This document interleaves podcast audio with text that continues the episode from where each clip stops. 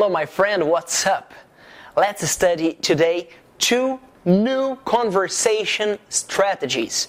Eu sempre comento com vocês as conversation strategies, são essas estratégias de conversação para que você tenha mais fluidez quando você for conversar em inglês. Today we study two other examples. Right and I know. Right and I know são two expressions que você utiliza quando você concorda com algo ou quando você quer dizer para a pessoa: "Ah, OK, entendi".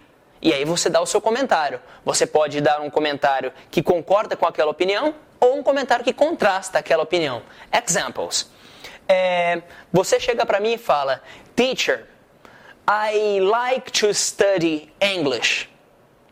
Você me diz, eu gosto de estudar inglês. Eu digo para você, right, and it's good for your future. Correto? Esse right significa certo, and it's good for your future. Bom para o seu futuro. E isso é bom para o seu futuro. Ou você pode dizer para mim assim, teacher, sometimes English is complicated. Algumas vezes o English is complicated. Eu digo para você, I know, eu sei, but It's good, mas é bom. Ok? Right and I know.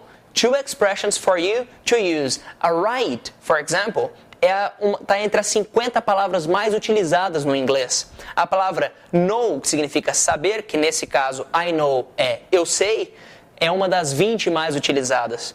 Ok? Pay attention, study the classes. I'm Felipe Gibi. Thank you very much. See you next class.